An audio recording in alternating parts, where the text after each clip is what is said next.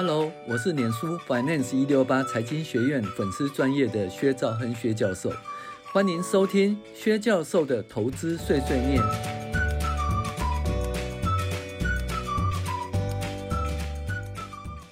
各位网友，大家好，我是薛兆亨薛教授。今天我们来讲财报怪谈的财报怪谈的最后一集哦，透视营收的水晶球，合约负债。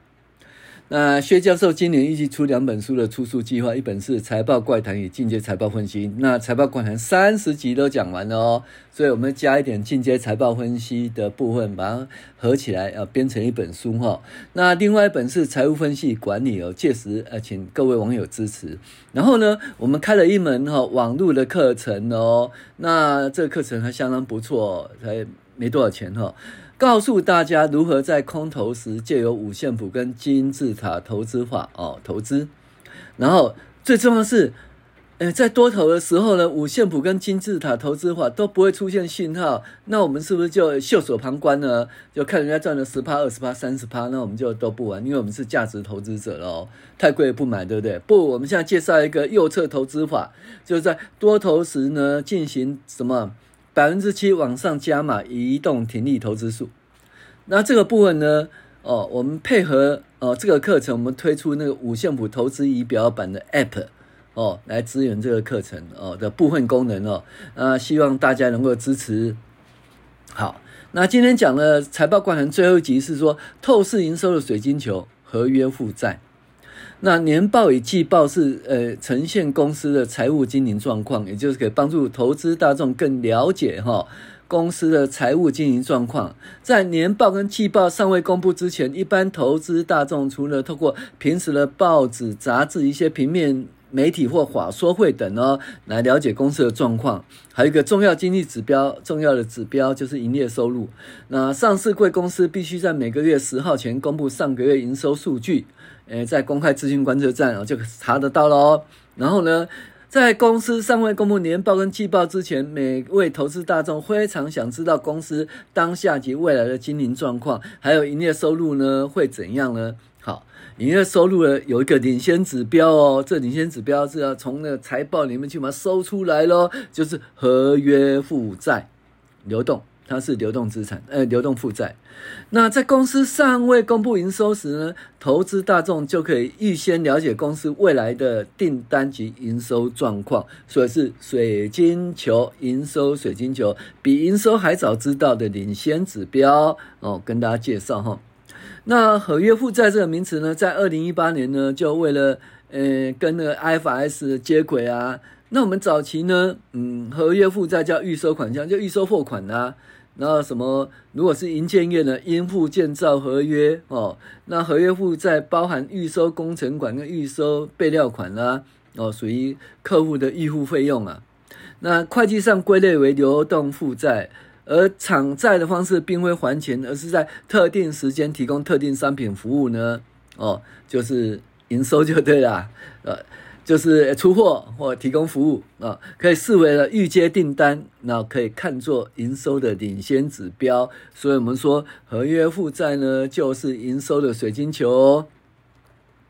那依据 IFRS 十五规定呢，合约负债是表列在资产负债表向下流动负债之中哦。虽然看起来是负债，其实是未来的营收啦哈。在未来一段时间提供劳务之服务哦，或商品后，就可以转变成营业收入哦。所以合约负债越高，对公司越好。在某种程度上，也可以是预接订单，也就是当营收的领先指标。合约负债如同营收的水晶球哦，受到中美贸易。及 COVID-19 影响的市场变化多端，客户需求又难以预估，那又加以这些公司呃有淡旺季非常明显，所以呢，有时候看到营收衰退，那你就以为衰退，因为你的资讯不对称，无法了解公司当下的状况啦。那投资人可以透过合约负债这个科目来预估公司未来的订单状况，到底是因淡旺季造成的营收衰退，还是公司没有接到订单而衰退？那如果说合约负债越来越少，越来越少，那公司哈虽然目前营收很高啊，可是未来营收可能会下跌哈，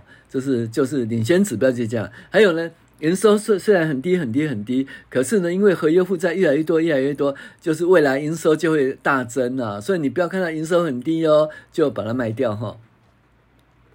那合约负债主要是指公司向呃客户收取款项，在未来公司必须提供劳务或商品给予客户的义务。一般哦，有什么会员制的健身房或俱乐部啊，像博文啊，哦八四六二。在银建业最多啦，就是预售屋啦，哈，叫新户花啦，二五四二啊，新建大型工程哦，就是营建工程公司中鼎九九三三，以及必须客制化量身运作的工业电脑，例如安勤哦三四七九等哈。那我们从安勤的财报可以得知了，在二零二一年二 Q 的合约负债总共四千一百万，公布时间是二零二一年的八月十二号，哦，那很明显呢。到了 QOQ 哦，就明显增营收就增加百分之六十四，而且每季持续增加哦。那可是呢，你想想看哦，在二零二一年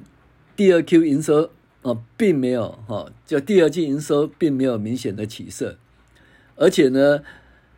虽然哦观察平均三个月营收有持续成长啦哦，但是呢，如果是知道合约负债，你可以看到那合约负债哈，在那个。第三季呢，合约负债大幅提高，那你就可以知道公司未来营收的接单状况哦。好，那所以呢，合约负债变动哦，合并公司哦，移转啊劳务以满足履约义务哦的需求哈。那所以我们看出呢，后来呢，到了第三季，合约负债出来以后，在二零二二年第三季出现什么事呢？它的营收创新高哦，你知道它。诶，二零二二年的第一季、第二季其实营收平平的，也没办法往上哈。那结果呢，